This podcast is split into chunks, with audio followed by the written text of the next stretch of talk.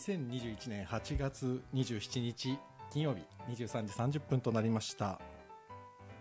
レトロワークスレディオの時間です。中村浩平です、えこの番組は私演出家中村浩平がえ舞台や映画音楽などエンタメ以外のあ違うわ。エンタメの話題を中心に、えー日々を持っていることなので今日ダメだな。学びや気づきなどエンタメ以外の情報も微妙に混ぜつつお送りしている番組です。あ音が小さいんだな。聞こえてます？あ、これでいいんだな。えこの番組は私、演出家中村浩平が、やり直そう。この番組は私、演出家中村浩平が舞台や映画、音楽など、エンターテイメントの話題を中心に、日々を持っていること、学びや気づきなど、エンタメ以外の情報も微妙に混ぜつつお送りしている番組です。お休みの前に、ながら聞きで構いませんので、お耳をお貸しいただけたら幸いです。ちゃんと言えた。いやー、1時間の番組ですけど、今日はもうすぐ終わっちゃうかも。っていつも言って終わんないんですけど、えー金曜日の夜、遅い時間ですので、えーもう1週間ですからね。また1週間終わ終わるとこですから、もう疲れてたらスッと寝ましょうね。皆さん。なんだかんだ言ってね、コロナ禍でもね、皆さんすごい働いてらっしゃるから。今週僕もすっごい働いたから、もうね、毎日最近バタン級なんですよ。だからもうね、ダメだね。よく起きてる、今。昨日なんて9時半ぐらいですよ、僕寝たの。娘寝かしてたらいつの間にか寝てました。ねあ、もうこんな話を今日しようと思ってたので、もうペロペロ喋っちゃってダメだわ。8月27日のお誕生日の皆さんご紹介します。えー俳優の浜田達臣さん。あれに出てましたね。あれにね。出てこないですけど。あとは、剛力あやめさん。誰だ津田寛治さん。手島優さん。あと、手島勇さん。あの、ユニコーンのテッシーですね。あと、藤達也さん。えっ、と、僕の芝居にも何度か、何度かって一回出てくれた、ナレーターの茂木純一さん、モーギーですね。あとは宮沢賢治さんも本日誕生日ですって。え世界中の8月27日生まれの皆さんお誕生日おめでとうございます。素晴らしき一年となりますように。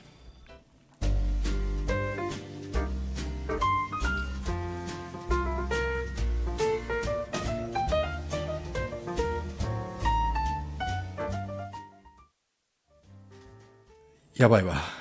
今日は神倒しですよ。あ、お、おとちゃんだ。おとちゃん、こんばんは。NK2 さんもこんばんは。あ、寝落ちせずに。ねえ、なんか、お仕事大変ですか？おとちゃん。もう、最近あんまりお見かけしないから、心配ですよ。え、光栄さんも噛むことあるんです。ダメだね。今日めっちゃ噛んじゃった。びっくりした、自分でも。しかもなんかマイクの音も入ってなかったし。最初全然喋ってんのに喋ってなかった感じになっちゃった。いやー、あ、ロックさんこんばんは。あ、黒田さんだ。黒田さんこんばんは。聞いてますよ。何か名前が表示されなくなったので聞いてますアピールしなくてはなので。あ、そうですよね。そうなんですよ。ねえ。オトさん、ドライブ・マイ・カーご覧になられました？で、ロックさん、急にオトちゃんにピンポイントで質問です。あ、ユウさんもこんばんは。ユウさん見たかな？ドライブ・マイ・カー。僕まだ見てないんだよね。西島さんのやつ。見てないっていうか、もう全然見に行く時間なくて。いやー、一週間どうでしたか？皆さん、今週も。なんか全国各地で、まあ大変ですね。コロナ、コロナで。もう毎週、毎週というか毎回、毎回同じ話ばっかり。大変ですね。大変ですね。つってね。あ、ゆうさんもまだ見ててないか、ドライブ・マイ・カー。なんですかね？これいつになったら収まるのか全然ちょっとわかんないですけど、収まる気配はないですよね。あ、おとちゃんが、ロックさんドライブ・マイ・カー見てないです。誰か見たかな？ドライブ・マイ・カー。すごい話題になってますけどね。うん、見たいな。でもちょっと今はまだだな。あ、ロックさん。へえ、そうなんだ。主人公の奥様がオトさんだって。オトちゃん。あとだよ。あれ、あとあれですよ。あの、朝ドラのエールで二階堂ふみちゃんがやってたのも、オトさんでした。オトさんって名前多いんだな。で、オトちゃんも、あれだもんね。あのーあれ、あれから撮ってんだもんね。もう全然出てこない。ダメだ。あれ、あの、かすみちゃんのドラマ。かすみちゃんの、ほら、あの、いつか、いつ恋。いつ恋からおとちゃんですもんね。あ、そう、いつ恋。ほら。そうなんですか？それ絶対見ますって。名前つながりで。でもドライブ・マイ・カーはだってもうね、賞も取ってるし、だいぶ CM 見てるだけでも相当見たくなる映画だな、あれ。でやっぱ西島さんっていいですよね西島秀俊さんねすごくいいですよねていうかなんですかね僕本当今日何も喋ること決めてなくてでえっとあの久しぶりに本当にここ最近何回か喋ってるんですけど1年半ぶりにあの舞台の現場に入っておりまして。でもうしばらくそのなんていうんですかね。まあ1年半ぶりっていうのもあるんですけどプラス演出助手っていうか演出部っていうので入ってるんです今回。だから、演出じゃないんですよ。演出ってまああのお芝居作るメインのスタッフさんなんですけどその方の助手で入ってて。でその演出家の方がえっ、ー、と蓬莱竜太さんって、えー、モダンスイマーズっていう劇団の作演出家の方でで僕が前にしがらみもんじろうっていうのをこのラジオでアホほど宣伝しまくったあのしがらみもんじろうの作演出家さんです。僕はもうモダンスイマーズという劇団がもうだもうとにかく好きでモダンスイマーズの話ばっかりしててで今そのモダンスイマーズのそのメインの制作のチーフをやってる方が僕15年ぐらい前にご一緒したことがあって何度か。でその方がですね本当に15年ぶりぐらいにちゃんと連絡取ってまあ Facebook とかではつながってたんですけど連絡取ってあ連絡くださってで蓬莱さんと一緒にやらないって言われてもうそれはもう僕大好きですからね。もうほぼ2つ返事ですよね。まあ2つ返事って言っても、ね、実は9月から10月にかけてもう1本仕事があったんですけどそのもう1個の方をの,、えーと、その偉い方にちょっとすぐ連絡してすいませんこういう話があってやってもいいですかって言ったらもうそれはいいじゃない。チャンスだよ。そんなやりたかった仕事ができるなんていいじゃないってそのもう一つの方の方言ってくれていいよいいよ。両方やっちゃえよって言われてあいいんだと思ってそれでそのまま10月に1本僕があの正式に決まってあの、まあ、ね、YouTube での配信なんですけどミニドラマを作ることになりましてミニドラマというかドラマを作るんですけど、まあ、普通にお仕事として監督をするんですよ。ありがたいですよね。なのでその、えっと、ロケハンとかも9月にあったりするんですけどその稽古とすごいかぶっちゃっててただ、まあ、稽古の方もあの頼もしい演出部の仲間があと2人女性がいましてもう非常に心強いあの僕より10個ぐらい下のお二人なんですけどすごく心強いんでそのお二人もね「あ大丈夫ですよ」とかねこうお互いこうローテーション組みながらねこの日は私ちょっとくれそうです。あこの日僕がワクチン接種があってとかみたいなそういうので3人で手分けしてやってるもんですから非常に、えー、和気あいあいと稽古場はそのスタッフチームはね、うん、進んでいてで蓬莱さんは蓬莱さんで本当にやっぱりね稽古見ててもね何て言うんですかね。なんかああこれかっこいいなと思うんですけど蓬莱さんってね時間がふっと空くとねずっといつもねなんかね単行本あ単行じゃないやあの文庫本を持っててね気づくとねすっと文庫を開いて読んでるんですよ。この姿がまあかっこいいというかおしゃれというか時間ができるとさっと本を開くってやっぱいい大人な感じがして良くないですか？このさっと本を開く感じ。ね。だからそう。ちょっとそういう大人に憧れるじゃないですか。って言っても蓬莱さんは僕の、えーと、学年でいうと2つ上。だからそんなに年齢変わらないんですけどとてもお兄さんに感じます。だから。あすごいなと思って。でやっぱり演出聞いててもなんかね言葉のチョイスがすごく面白くて。ああそういう言い回しするんだとか。あなるほど。そういう言葉に置き換えるんだなとかと思うとなんかとっても今僕もなんかほらこのさあれですよ。今44歳になったんですけどね。44歳ぐらいになるとですねどうしても自分から率先して勉強に行かないといまいち怒ってくれる方もいないしお前やれよって言ってくれる人もあんまりいないんですよね40過ぎると。30代ぐらいまでああしろこうしろってやっぱり言われることは多かったですけど40過ぎるとねなんかね言う側に自然に見られちゃってあんまり言われなくなるんですよね。どうそうするとねなんか自分がこう進化していかない感じっていうかね。別に進化を大きく求めてるわけじゃないんだけどね。だからなんかそういう意味ではとっても今非常に刺激的な日々を過ごしている気がします。でもそうだせっかく音ちゃん久しぶりにいてくれてるから音ちゃんもこうお仕事をね始めて。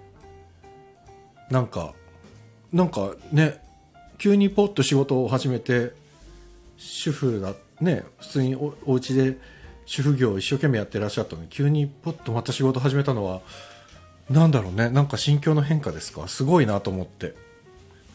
ね。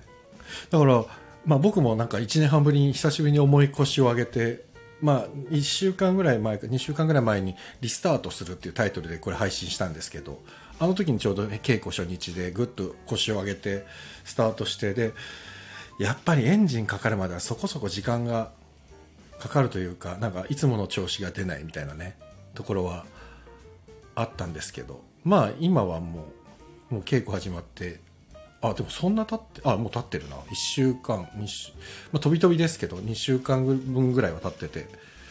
そうするとあああれもやんなきゃなこれもやんなきゃなって10年ぶりぐらいの演出助手であああれもだこれもだあれもだこれもだってなんかいろいろ思い返して動きまく動きまくるというか動きつつあと2人その演出部で入ってる2人の女性陣になんかもうすごいパパッと動いてくれるんでもうすごいなと思ってああそれやっててくれたんだありがとうございますみたいなやり取りをすごいしてる。あおとちゃん仕事は好きなんです。あそうか。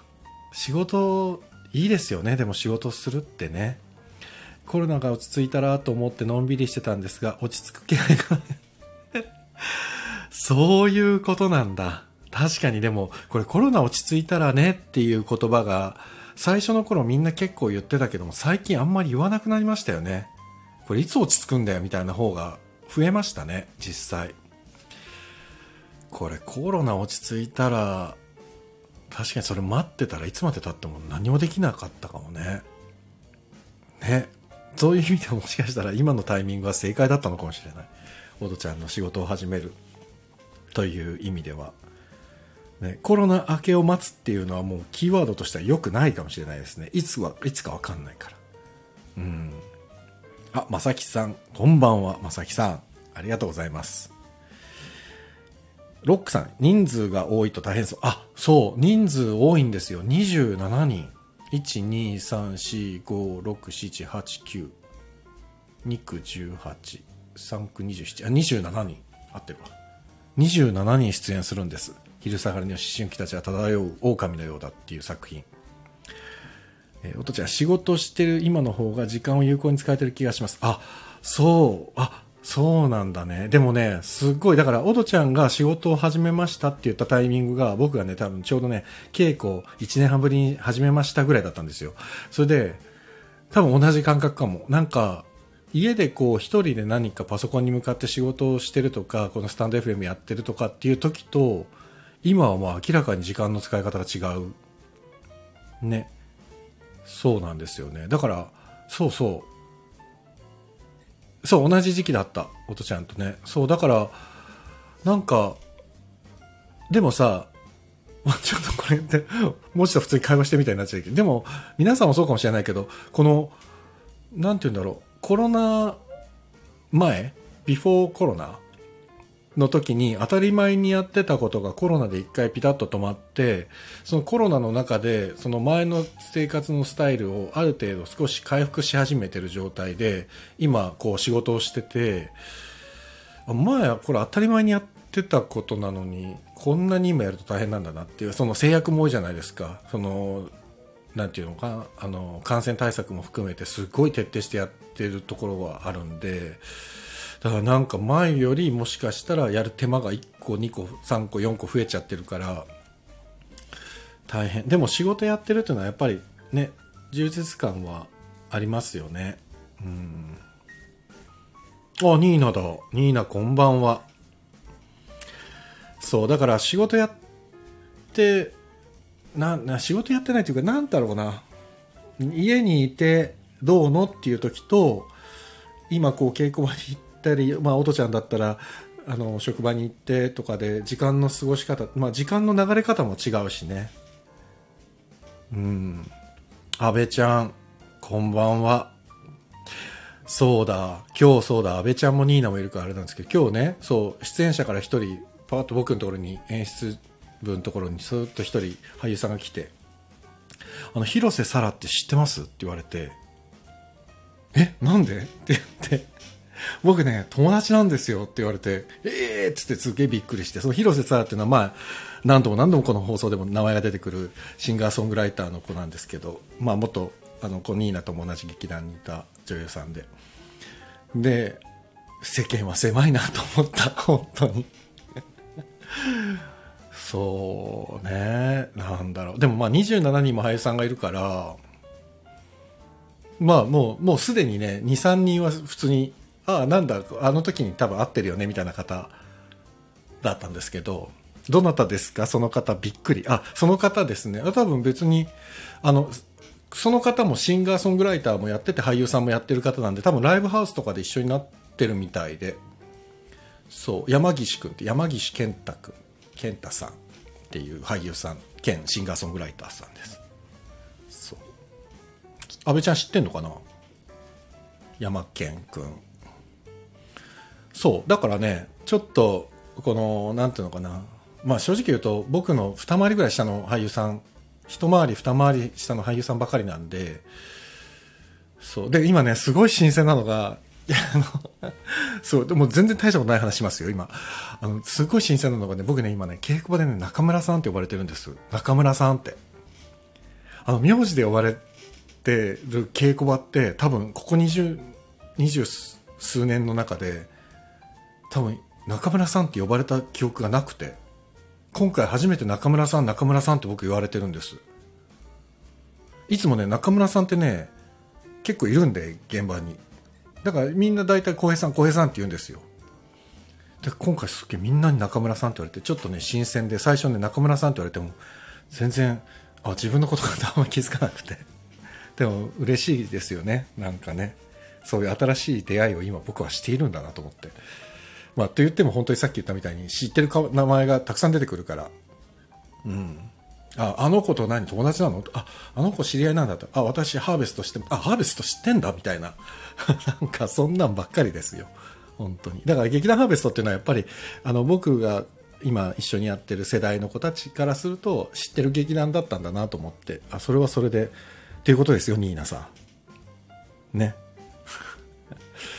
えっと、直接知り合いではないですが、お名前は知ってる気がします。あ、安倍ちゃん本当？そうなんだ。じゃあ、でもね、山岸健太君も結構その歌の部分ではね、結構、すごいよ。なんていうのかな。なんか、ちゃんとライブハウスをバンバンバンバンちゃんとやって、歌を頑張ってるみたいだから、雰囲気あるし、すごくかっこいいです。山内君は。お、ニーナス、結構狭いです。本当に狭いね。なんか。あ、安倍ちゃん、私も何作か拝見しておりますよ、ハーベスト。ありがとうございます。そうなんだね。いや、だから、意外とね、これ、もう言い方変かもしれないけど、ハーベストの名前出すと通用することも意外とあって。で、一時期、あれなんですよ。僕はほらもう小劇場でずっとお芝居を作ってきてたんで、小劇場の知り合いはもうわんさかいるんですよ。やっぱり。もう山ほどいるわけで。で、僕がハーベストをやってるって知ってる人と知らない人はでも半々ぐらいだったんです。大体。僕と同世代の人って。でもね、そそれでも大体ハーベストってみんな知ってて、なんか女の子の集団でしょっていう人もいれば、なんか、なん10代でなんかすげえ普通にちゃんと芝居やる人たちなんでしょっていう人もいてくれて、で大抵そういうことを言う人の前では、あ、あれ僕やってるんですって言うんです。そうすると、マジで？って言って、そこから一気にこう、ぐっと相手をつかめるみたいなね。ちょっとそういう意味では、あの、篠崎さんたちにお世話になりまして、ハーベストの名前を結構僕はうまく使わせてもらって。今回のげあの現場でも、ハーベストのこと言ったら、あ、ハーベストの誰々ちゃんと共演してます。とか、ああ、何々ちゃんか、いいですよね。とか、出てくる。名前が。感謝ですね。歴史に感謝。本当に。ね、今日ダメでしょ？な、なんの、何の話題性もないでしょ？今日の話。だ、やばいな。いつもちゃんと徹底的に、あの、喋ることを用意して喋りに入るんですけど、今日ね、もう、このアンカルっていうユニットの現場についてるんですけどね、稽古中も稽古が終わってからもずっと携帯がねアンカルのことで鳴りっぱなしなんですよだからもう準備も何もなくて今本当に始まる1分前ぐらいまで制作さんとやり取りしてて。これはね大変だ。本当に。あ小谷さん。こんばんは小谷さん。お元気ですか？小谷さん。いやーなんか金曜の夜みんなありがとうございます。なんか嬉しいな。こうやって皆さんが来てくださって。そうそう。でさっきちょっとチロッと言ったんですけどそのドラマを撮ることになってそれのこのキャスティングだったりそのロケハンのスケジュールだったり脚本のスケジュールだったりとかなんかね考えることっていうか決めなきゃいけないことがすごいたくさんあって。そう。安倍ちゃんお疲れ様でございます。ありがとうございます。そう。なんかでもねそうなでもこれずっとやってたんだよな前。って思うんですよ。だからちょっとだれすぎたんだな1年半。これ当たり前にやってたんだよな。だから今なんかね若干キャパオーバー気味になり始めてるんだけどえこんなんでキャパオーバーするタイプじゃなかったよなと思いながら。うん。どうなんですかねでも。まあでもありがたいことですね。本当に。本当にありがたいですよ。ねもう話題がないです僕今日。どうしようかな。でもやること増えてませんか？コロナ禍の。あすっごい増えてますよ。すごい増えてるしあやっぱりさあの俳優さんだけじゃないと思うんですけどみんなお仕事やってる方もそうだしあの自分でなんかこうしようって決めてやってる方もそうだと思うんですけど自分がやりたいと思ってることを夢中になってる時ってやっぱり感染対策とかうんぬんとかって飛ぶじゃないですか。そんな横に置いちゃうじゃないですか。当たり前なんだけど。だからねそれをねこっちもそうなりそうになっちゃうからもうずっとちゃんと見てないとと思って。ほら消毒やって消毒やってとかって言ったりするんですけど自分も忘れちゃうね夢中になりすぎて。でもどうなんですかねどこまで効果があるんだろう。あの消毒とうがい手洗い消毒と何ですか他あと換気。まあ換気はすごくよ良さそうだけど最近暑すぎて換気も何もないんだよな。ねどどこまであなんか鼻うがいがいいとかね聞いたんだけど。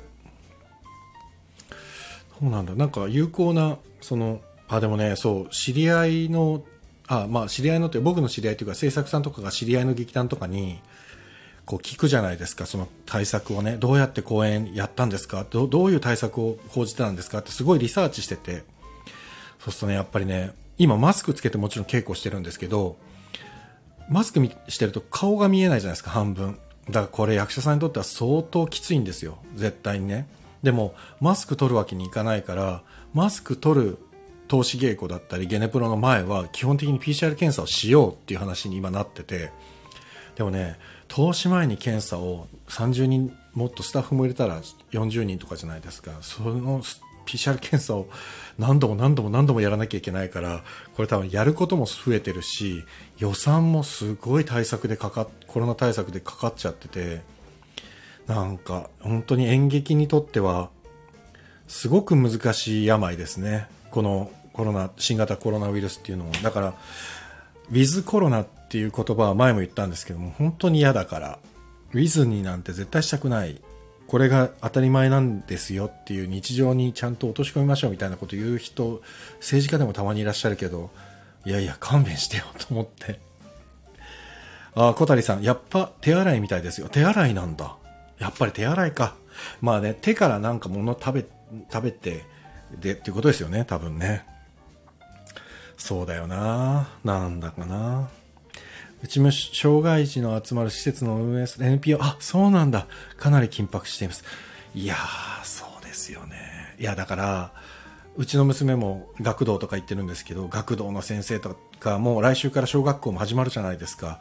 もうね、学校からすごい通信が来て、この今、その、なんていうんですかね、オンライン通信でメールみたいのが来るんですけど、学校から。来週から学校始まります。こういう対策をして、こういう対策をして、ここまで先生たちはワクチンも打ってますみたいなのわーっと来て、でも親御さんの協力が必要なんでどうかお願いしますって書いてあっていやでもお願いしますって学校に言ってもらったけどいやこっちが先生たちにありがとうございますだからちょっと先生たちの緊張感もすごいだろうなと思って。だから逆にさっきの話に戻るんですけど稽古場もそうでやっぱり俳優たちも夢中になるとねマスクが鼻の下にこうずれてようがなんだろうが気にせず稽古が続いちゃう時があってでもほら新稽古中に止めてマスク上げろよとは言えないからやっぱ本人たちの意識の問題でしかないんですよね。そう。でもね、若い俳優さんってやっぱ夢中になるから、それはいいことでもあるし、それをこの、ね、おじさんが止めるわけにもなかなかいかず、ジレンマを感じています。大変。そう。うん。まあでも、総じて稽古場の雰囲気は大変良いと思います。うん。さあ 今日今何時だ？今あ30分か。もうもう30分なんだな。えロックさん飛沫感染よりも接触感染注意でしょう。マスクはしていても物に触れるのは避けられない。あそう。であとあれみたいですね。僕聞いてちょっとびっくりしたんですけど自分がつけてるマスクをこうやって外側から上げるっていうことすらあまり良くないみたいですね。手についてるウイルスだったりマスクについてるウイルスが結局手についちゃったりマスクについちゃったりっていうことでその後パッと広がっちゃう可能性があるからマスクを直すっていう行為もあんまり良くないっていうのを聞いてえじゃあどうすりゃいいのって思ったんですけどどうすればいいんですか？ずれたマスクは。それが分かんないんだけど。ちょっと本当教えてほしい。ずれたマスクの直し方。本当に。いや今日はひっそりって言ってたんだけどなんかすごい今ねすごくたくさんいらっしゃってくれてて。大変プレッシャーを感じています。どうすればいいんだろう、これ。本当話すことなくて。話すことないんだったらやめろよっていう感じですよね。やめましょうか。やめ、やめ、ああ、淳平さんだ淳平さん。ありがとうございます。淳平さん。どうしてますか？誰か喋りませんか？淳平さんしゃ、まあ、でも淳平さん来るたびにも、喋りませんかって言っちゃうからダメだな。これ良くないな。申し訳ない。えー、っと、物に触ったら手洗い。はい。必ずします。てってれ、文字起こしプロ、あんちゃん。あんちゃんあんちゃん文字起こしプロになってるよ。てってれってきた。ありがとうございます。僕も美容室なんで、あ、あ、そうなんだ。水疱瘡と同じ感染力だから検温からサロン用マスク配布してエタノール消毒徹底して用具、座席の消毒と換気で大変です。いやー、めっちゃ、でも美容室さんね、そう、僕も行くとマスク渡されて、ね、自分がつけていたマスクは一回くださいって言われてタオルでこう挟んでくれて、え、そんな安い不織布マスクなのにそんな丁寧に扱ってくれてと思いながら、で、新しいマスクつけ、ね、くださってね。で、髪の毛がつくからとかっていうことみたいなんですけど、でも水ぼそと同じ感染力ってすごいっすよね。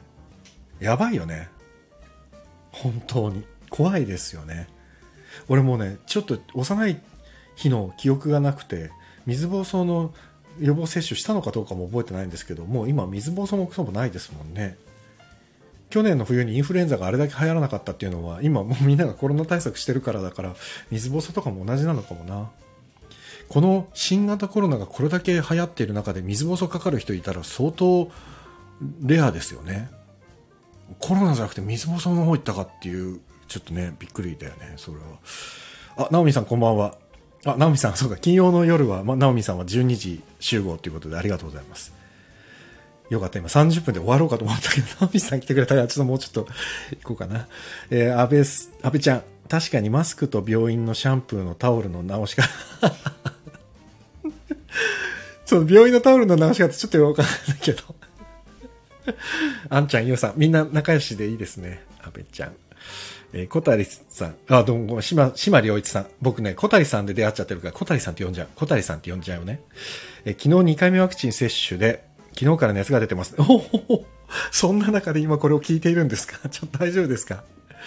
でもどうなんだろう？ワクチンも、結局ほら、あのー、ね、皆さん受けてる方と受けてない方、まあそれ自己選択で受けてない方もいらっしゃるし、稽古場でももちろん私は受けないですっていう方もいるし、僕はもう予約やっと取れたんでなんとかまあでもちょっと稽古中だからね迷惑かけないかだけ心配なんですけどねえー、あんちゃん実は聞いてました。ぷくぷく、なんだよ。潜っていたのか。ていうか僕そうだ、これね、名前が出なくなってから、誰が来てるかっていうのを全然見な、見なくなっちゃって、見るとさ、あ、この人もいる、この人もいるって思って、なんか、妙なテンションになるから、見 ないようになってて。だからもう本当にラジオみたいに一方的に、そう、だから、あの、書いてくださると、あ、いてくれたんだって気づく。書いてないと最後までいたかどうかを知らないまま終わるっていうパターンもありますよ。えー、っと、おとちゃん、風邪すらひけないような緊張感。あ、でも、今さ、その緊張感ということで言うと、実は演劇の稽古場ってそういう意味ではすごい緊張感で、例えば一人陽性が確認された瞬間にもう公演中止なんですよ。あの、今の現場だったら、例えば。ってことは、出演者が一人陽性になってもダメだし、スタッフが一人陽性になってもダメじゃないですか。だから顔合わせの時に、あ、そうなんだなと思って。だからもう最初にもうみんなの共通認識として、コロナ感染しちゃうのはもうこれはね、もうはっきり言って運みたいなところがあるから、もうそれはしょうがないから誰も責めない。でも、嘘ついたり隠したりするのは絶対なしだし、みんなでなんとか感染しない、させないで、徹底して頑張りましょうというところから稽古がスタートしてるんですけどそう考えるとやっぱりねすげえ緊張感。本当に。下手に絶対なんかどっかに行けないし。うん。あんちゃんが潜ってる阿部ちゃん。ねあんちゃん潜ってたね。この僕のあのイラストの今このひっそり配信のイラストで僕が着ている T シャツはあんちゃんデザインの T シャツですからね。ね。えー、おとちゃん、ほんとそれ、あ、これね、緊張感ね。あ、でも、あ、あんちゃんは、あれ、沖縄はさ、沖縄じゃないですか、あんちゃん。すごい、大丈夫ですか？なんかね、この前ニュース見てて女子高生が、沖縄の女子女子高生がインタビュー受けてて、このままのペースでいくと沖縄県人全員かかっちゃうんじゃないかと思って不安ですって言ってて、確かにそのぐらいのペースでいってるよねと思って。ちょっと緊張感半端ないだろうな、沖縄も。デニーさん頑張ってほしいな。えー、ユウさん。要は、皆感染しても発病しなくなれば、ショービジネスも普通に回るし、経済も普通に回る。まあ、そういうことか。だから、発病しなくなるっていうのは何ですか？ワクチンなのかな？免疫ができちゃえばってことなのかな？ほら、インフルエンザみたいにさ、香港 A 型とか B 型とかっていうふうになんかすごく絞られてたらいいけど、今ほら、なんだよ、デルタ型？ラムダ型？イギリス型とかなんかもうアルファ型？なんかいろいろあるじゃないですか。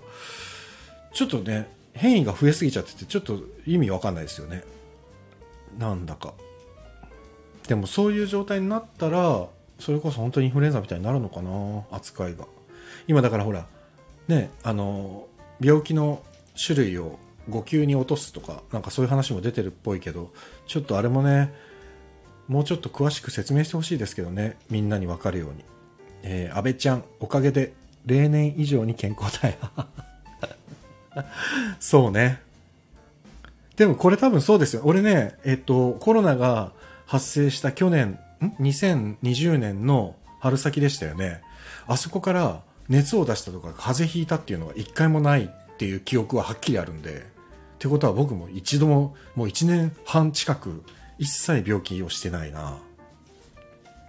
みんなそうなのかもね。えー、小谷さん、保護者が安心されるので受け取りました。あ、受けました。ああ、そういうことか、ワクチンね。私は2回受けたのでというと安心するので人のための接種です。あ、あの、サッカーの内、内田さん選手が CM で言ってますよね。あの、僕も怖かった。でも受けたら安心を手に入れた気がしますみたいな CM してますもんね。ウッチーがね。まあそういうことですよね、きっとね。でも確かに安心を得るためなんだろうな。僕も両親がもういつワクチン受けるんだってすごい心配してて、実家の両親がね。で予約取れたよって言ったらやっと安心してくれたんで、まあそういうことなのかな。あんちゃん、人のための接種、ハッとしました。私も受けようかな。そうそう、でも本当に人のための接種だと思う。で、PCR 検査も人のための検査だと思う。結局ほら、何無症状だから、受けても無症状なのに陽性が出ちゃったら全てが止まるから嫌じゃんっていう人もいるんだけど自分が無症状でも誰かにうつしたらその方が重篤化するかもしれないって思うと検査して自分がどういう状況か知っとかないとまずいからねっていうことだと思うんですよね、多分。だから全部ね、多分、他者のためなんだよね、今回今やってることって、みんなが。安倍ちゃんマジですか？さすがあんちゃんってこれ多分 T シャツのことだよね。ああんちゃんの T シャツだよ、これ。安倍ちゃんありがとう。今は停止中です。あ、そうなんだ。えー、ゆうさんワクチンです。ね、ワクチンね。あ、そうそう、ロックさん。すげえ、皆さんコメントありがとうございます、たくさん。えっ、と、ロックさん、渋谷の若者無予約接種、すごい騒ぎでした。なんかね、8時にはもう、接種分が埋まっちゃったみたいですね、予約。で、8時半ぐらいから整理券配ったけど、それも30分ぐらいでなくなっちゃったって。だから、10時くらいに渋谷に行った方は全くだったみたいですね、なんか。いやー、すごい。だから、まあでも若者の、若者っていう言い方もどうかと思うけど、え、いくつんだっけ ?39 歳まで？の方々は、ね、打つ気がないとかってよくニュースで言われてるけど、そんなことないんですね。でもね、これ、本当に、僕は本当に一つ言いたいのは、40代、50代が結構今重篤化する一番危ないラインだって言われてる割には、40代、50代が受けられてない人山ほどいるんですよね、正直。僕もまあ予約取るの必死で、やっと取れた感じだし、周りの人は全然取れてない予約が。もう争奪戦。だから一回そのワクチン予約センターっていうのに電話したら絶対に間違えてもキャンセルしちゃダメですよってその人に言われたぐらい取れないこれは有識事態ですよそれで、ね、無予約で渋谷でワクチン受けられるなんつったらそれでも39までですって言われたら40代本当にどうすりゃいいんだよっていうのが、えっ、ー、とぶっちゃけ本当に正直な話ですえー、あんちゃん、沖縄の感染えぐいですね。けど、どこも人で溢れてますよ。大衆居酒屋もたくさん開いてるし。本当？マジ？いやー、全然それは見えてないわ。東京だと。そういうニュース。まあでもなー沖縄の方はね、飲むの好きだし、人とコミュニケーション取ってなんぼっていうところあるしね。それがもう沖縄の素晴らしさだからな。その素晴らしさを封じ込められるのはきついよね確かに。うわーでも心配だなみんな。あんちゃんも気をつけてよ本当に。なんかね。ね。本当にもうこう俺もこの前の野々村誠さんのニュースとか見てても本当にこれどうしたもんなんだろうと思って野々村さんがげっそり痩せてるの見てちょっとええー、と思っちゃったんだよね。本当に怖いですよ。なんか水で溺れかけた時に似てるっていう本当息がしたくてもできないみたいな状況だっていうのを僕ね一昨年だったかに子供連れてね川にねえっとバーベキューかなんかに保育園の友達仲間と行ったんですよ。その時にね僕一回本当にね娘があのちょっと浮き輪でね流されすぎちゃって僕追いかけてってしたらね浅瀬だったのがガンって深くなってて僕本当に溺れかけちゃってあもうこれやばいと思って娘の浮き輪だけをどんどんどんどんあの岸の方に押して自分がガンガン沈んでいくのが分かってて危なかったあれマジで危なくてその時のことがあるんでその時息したくてもできないっていうのをねもう直近去年ぐらいに1回経験してるんですよ。あれを想像するだけで絶対にコロナにはなりたくないって今本当にだからもう必要以上にちょっと怯えてます僕はえー、安倍ちゃん私も自分のためより周りに伝えないために受けてますいやでも絶対それですユースさん、デルタもアルファもベータは対応してますよね。ファイザーもモデルナも。要は、抗体量がいつまで持つかという問題だけ。なんかね、話によるとファイザーは3ヶ月ぐらいでだいぶ下がってしまうっていうのは聞きましたね。えー、ロックさん、5級に落とすと接種も治療も3割負担で代金がすごいことになります。ああ、それやだな。そうなんだよね。値段が。でも、これ5級に落としてたら接種は自費になるんですか？ってこと？無検点数がってことですもんね今だけなのか？これ無料なのはそうか。ナオミンさん、息子は基礎疾患があるのですが、副作用とかかった時のリスクを比べたら、受けるべきだと主治医に言われました。そう。で、これね、難しいところで、その、ワクチンってちょっと怖いところがあるじゃないですか。怖いというか、わからない未知のところがありすぎるじゃないですか。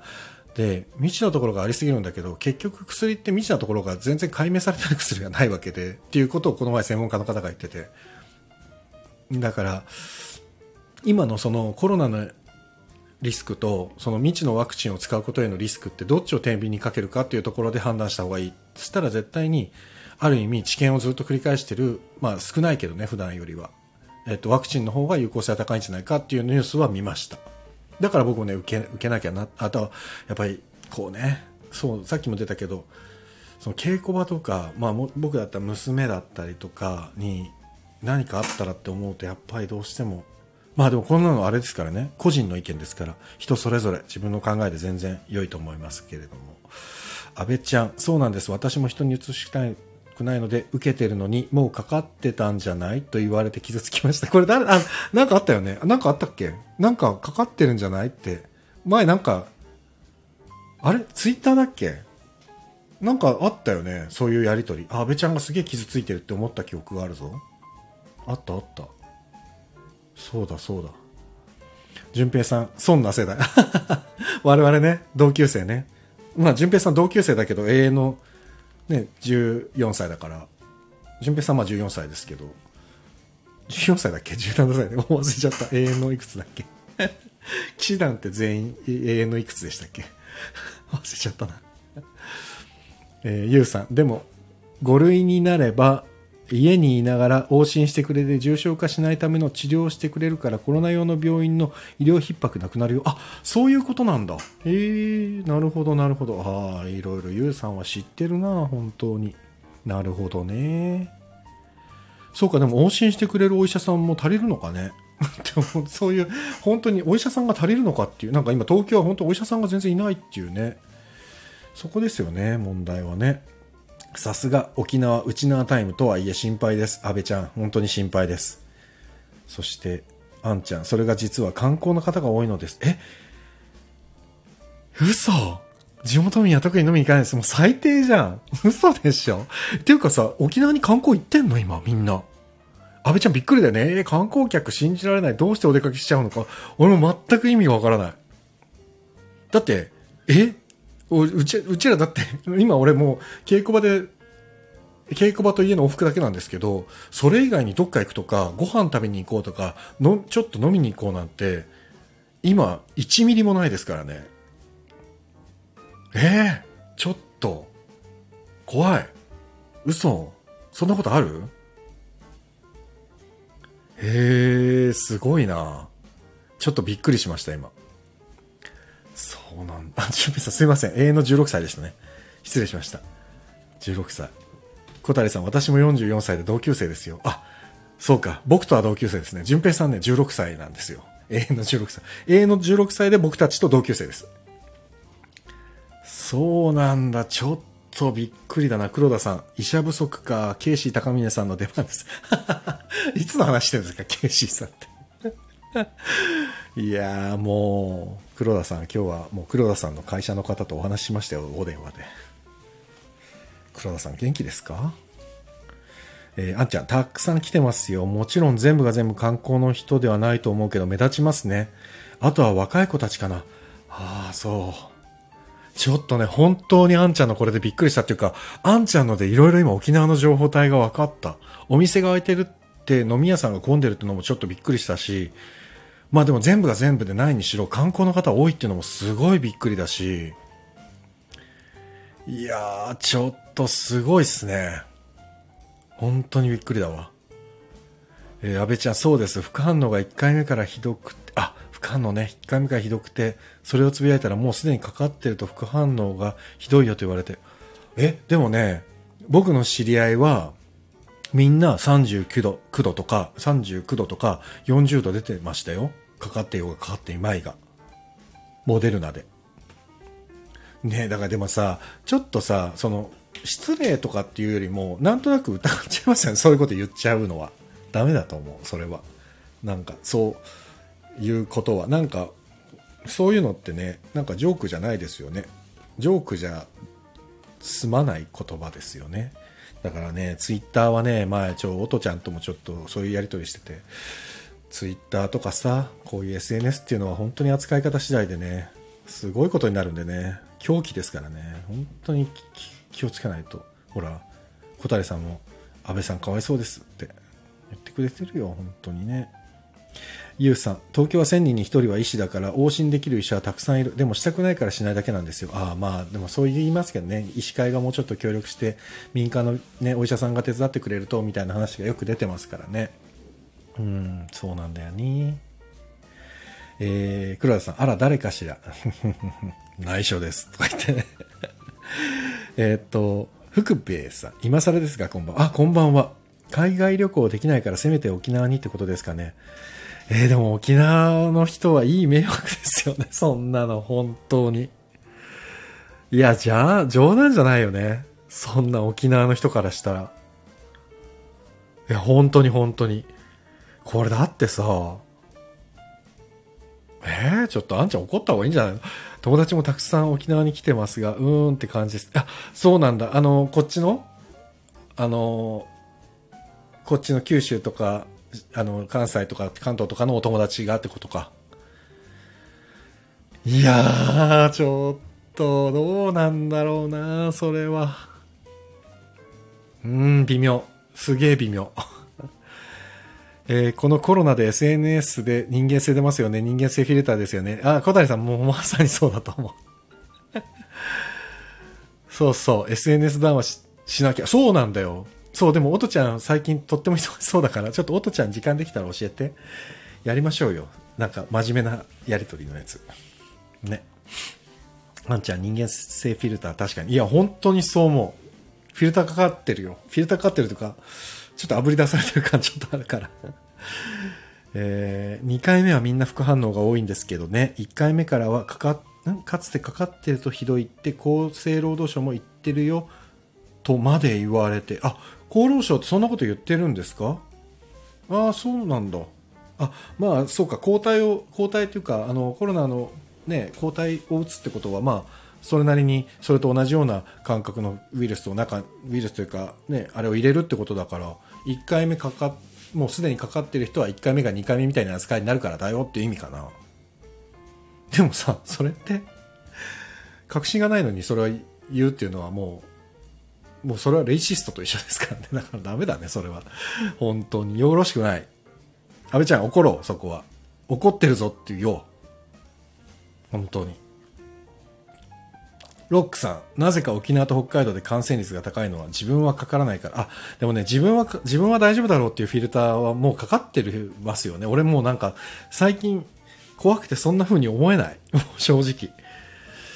えー、小谷さん、あんちゃんへ。私は沖縄大好きなので、いつもウェブで写真見てますって、これもう、今のもしかしたら正しい沖縄の楽しみ方なのかもしれませんね。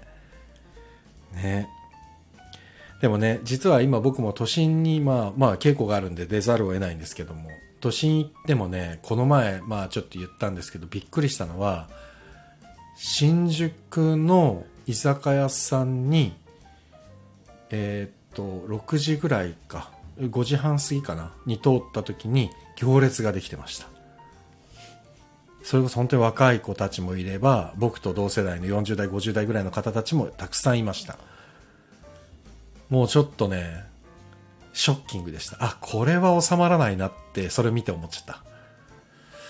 ああ、これは長引きそうだなって思った。多分皆さんもかかんないと思ってるのか、ワクチン打ったから大丈夫と思ってるのかわかんないですけど、でもすごくみんな楽しそうでした。でも、決して羨ましいとは思わなかったですね、その時は。うーん、なんかすごく複雑な気持ちになりました。あんちゃん。島さん、写真見るだけで癒されますよね。落ち着いたらゆっくり遊びに来てくださいね。本当ですね。本当にいいですね。元所属していたカンパニーの方の主催の方でした。辛かったです。外出るの怖くなりました。え？元所属していたカンパニー？あ、僕が知らないところですよね。知ってるところじゃなくてね。いや、それは、なんか、長く一緒にいた人でしょうから、ちょっとそれは辛いですね。怒りましょう、安倍ちゃん。そんなこと言うなよって、怒ろう。そこは、怒っていいとこです。怒っていいって、あの、僕が言ってたって言っていいんで、言っていいです。怒っていいです。そこは。えーロックさん、なん何の影響力もない人間ですけど、えーロックさん、東京の感染率高いのも自分はかからないから。あ、でも、多分基本のところにあるのはそこですよね。自分は大丈夫ってどっかで思ってるんですよね。ああ、そうそう。だから電車乗ってても思いますもん。電車乗ってても、今ざ、今、今ざにって言っちゃったけど、未だに、あの、なんて言うんでしたっけ？あのマスク。あの、ウレタンマスク？つけてる子学生っぽい子たくさんいますし、あとマスク、ビュって鼻出てても、みんな普通にそのまんまの状態で携帯自体するから、そう。だからね、これは長引くなって思った。もう長引くなって思う要素ばっかりですよ、今。あんちゃんが怒っていいって言うてました。レトロワークス中村さん。どや。どや。お願いします。怒っていいです。いや、でも本当にそれ言っていいと思うけど。ちょっとふざけんなよって。うん。浩平さんが言ってました。言ってましたの感じが違うぞ。阿部ちゃん。僕がどっかに行ったみたいになっちゃってるから。気をつけて。あんちゃんさん行きます。沖縄。あ、小谷さんね。終わったらね。コロナが落ち着いたらねって、これまた言っちゃった。コロナ落ち着くのはいつなんだっていう。えー、ドヤまでセットですよ。あんちゃんが言ってます。で、あと、ドヤはあんちゃんが言ったってことにしてください。ね。いやー、安倍ちゃん辛かったね。ソーシャルディスタンスを保って絵文字でギューします。ああ、本当だ、絵文字でギューしてすげえ。すげえすげえ。おとちゃんすげえ。こんな絵文字すげえ。これ後でアーカイブ聞いてもどんな絵文字だったか気になってしょうがないんだろうな。思い出せねえな、きっと。阿部ちゃん、あ、お出かけさせてしまった。お出かけさせてしまった。小谷さんのことかな。いや、ちょっともう、なんか今日はすごくコメントでやり取りしてて面白いな。いや、ハグしてます、阿部ちゃん。って、あんちゃんが。でも本当だね。でも本当にそういうの、なんだろうね。それこそ本当に文字の暴力ですよね、ちょっと。うーん、かかってたんじゃないのとか絶対言われたくないわ。ほんと。あーってなっちゃうかもしんないな。本当に。いやー、夜も深くなってきましたね。ちょっと一回ぐらい誰が来てるか見てみようかな。チラッと。でも誰か来てるのは名前は言いません。なんか、伏せて、伏せていらっしゃって来てくださってる方もいらいるかもしれないから。ああ、この方がいらっしゃったのかっていうのが僕の目には今映っています。そうだったのかっていうね。やだもうありがとうございます、皆さん。おとちゃん、おとちゃんちの近くとあんちゃんちの近く、グールグールマップでお散歩します。すごいね。確かに。なんか行った気になれるっちゃ行った気になれるもんね、Google マップって今。あの、なんていうんですか、Google Earth じゃないなんかこのね、なんか、え？多分浩平さんご存知の方と思います。嘘やだ、もう、ショッキング。マジかい、阿部ちゃん。それはしんどかったですね。まあまあ、でももう、もう、しょうがない、しょうがないっつうか、しょうがないとは言いたくないな。怒れば、怒るべきだぜ。そこは、本当に。いやもう、小谷さん、ストリートビュー的な。ストリート、そうそうそうそう、ストリートビュー。ね。面白いですよね。ストリートビューね。あ、あっちゃん髪乾かすので僕にすすいません。ありがとうございます。本当に。阿部ちゃん、これ以上は伏せますが。え、そうね。伏せよ、伏せよ。そこは伏せよ。逆にね、なんか、こっちが、あの、批判の、あの、暴力を振るってしまいそうになるから、ここは伏せよ。そうだそうだ。いや、ほんと、でも、マジで、おとちゃん、ちょっとあれですね、SNS に、今の時代における SNS の使い方っていうことで、ちょっと一緒にトーキングしましょうね。でも、おとちゃんが夜喋れるタイミングがいつかわかんないんで、教えてください。したら、なんか、きっと、今日来てくれてる、まあ、ゆうさんとかさ、じゅんぺいさんとかさ、皆さんもさ、ちょちょって言ったらまた、おとちゃんと喋ったり、喋らなかったりとか、なんか、楽しいことになりそうじゃないですか。ね。だから、そういうの大事。そういう交流。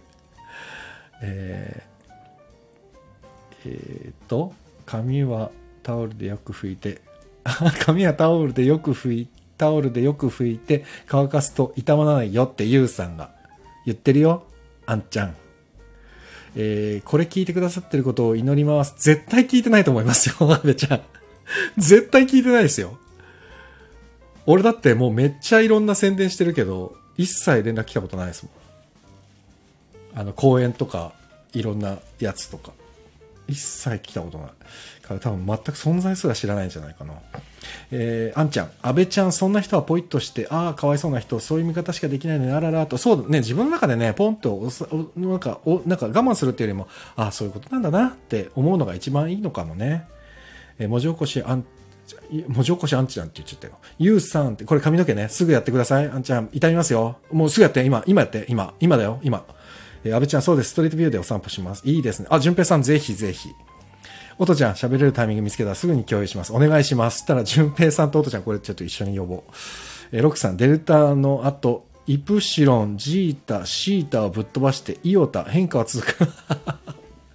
何？イプシロン、ジータ、シータはなかったんですか？デルタの後はイオタ？あ、イオタってなんか聞いたな。イオタってすげえ危ねえやつじゃないですか？ラムダってその前？何？どれ？何なの？今何なんだろう？わかんない。イプシロンってね、クレジットカードのなんか、処理する会社がイプシロンという会社ですよね。どうでもいいか。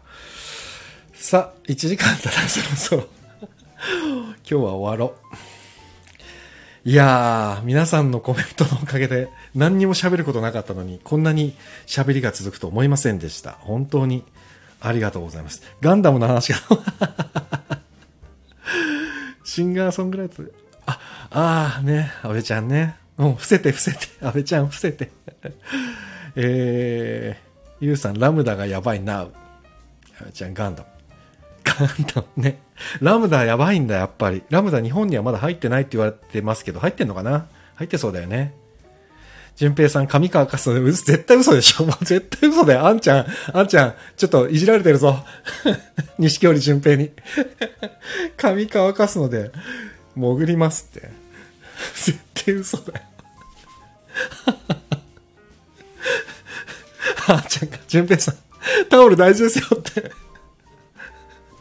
あ、やべえ。本当淳平さんこういう時に急にぶっ込むのやめてください。ああ、やばい、おもろ。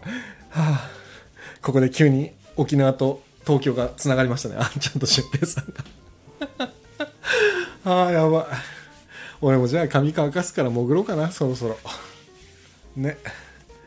つうことで、さ終わろう。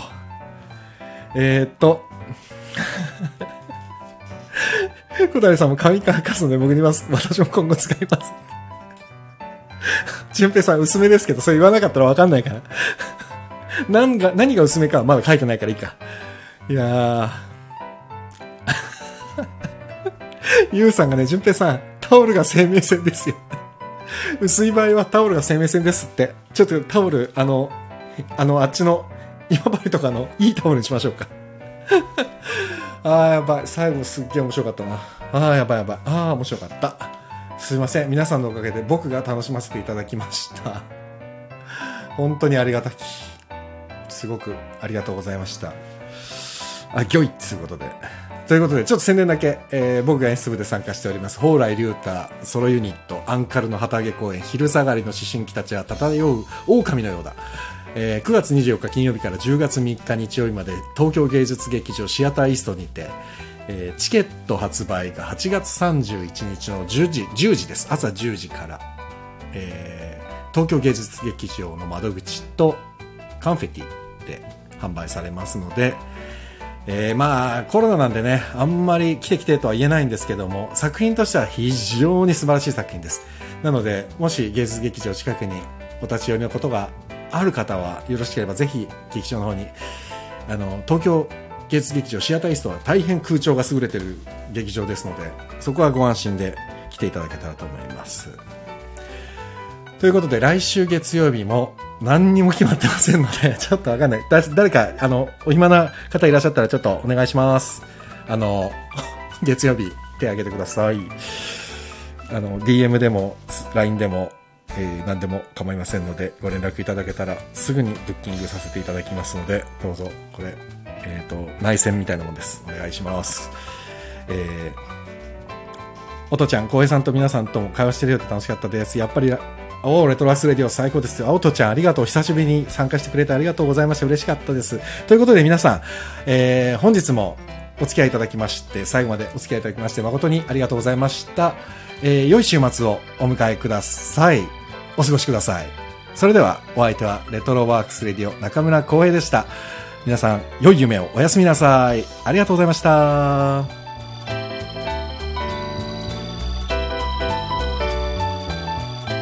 小谷さん、ちょっと、それ僕本書けないです。すいません、終わりだ。一点さ、終わり、おやすみ。